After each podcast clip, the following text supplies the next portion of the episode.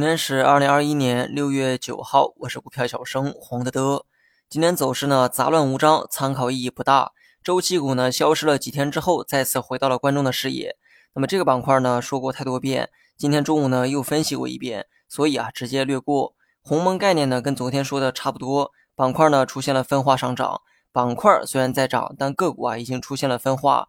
有意思的是，尾盘呢还出现了翘尾，看来强势的几家呢还有继续冲高的概率，能走多远我不知道。但是部分个股呢，市场还没有放弃炒作的念头。那么白酒板块也很有意思，昨天暴跌，今天呢又涨回去了，真的跟庄股的玩法一模一样。海南椰岛、黄台酒再次拉回涨停板，这回啊可别再说市场不给机会哈。暴跌的时候没跑成，那么回靠五日线反抽的时候就是给你二次机会。当然了，有人觉得这是跑路的机会，也有人觉得这是继续买入的机会。如果你问我该怎么选，我呢肯定是选前者，因为我要提倡投资而不是投机。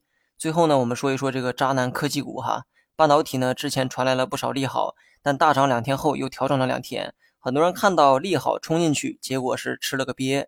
我个人呢是比较看好半导体这个行业。无论是十年还是一年，都有看好的理由。配合上目前的估值啊，我认为呢是机会大于风险。风险这个东西啊，虽然呢无法剔除，但不得不说，有一些风险的确是人为造成的。机会好，你也得懂得利用仓位，看涨就满仓，看跌就空仓。这种做法正好可以起到放大风险的作用。假如大涨百分百之前先跌了百分之三十，你觉得最后有几个人能赚钱走出来呢？学会分批利用仓位。这样，即便呢买完还会下跌，你也可以持续在低位进行补仓。而之所以敢在下跌的时候继续补仓，正是因为看到了目前的安全边际比较高。如果说没有这个前提做保障，那么补多少都是无底洞。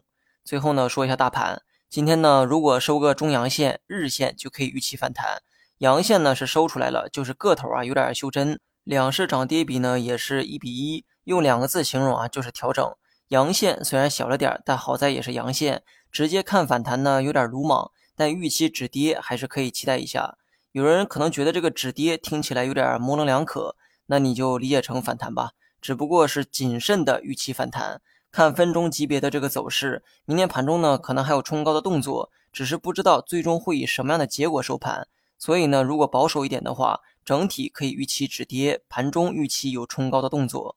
好了，以上全部内容，下期同一时间再见。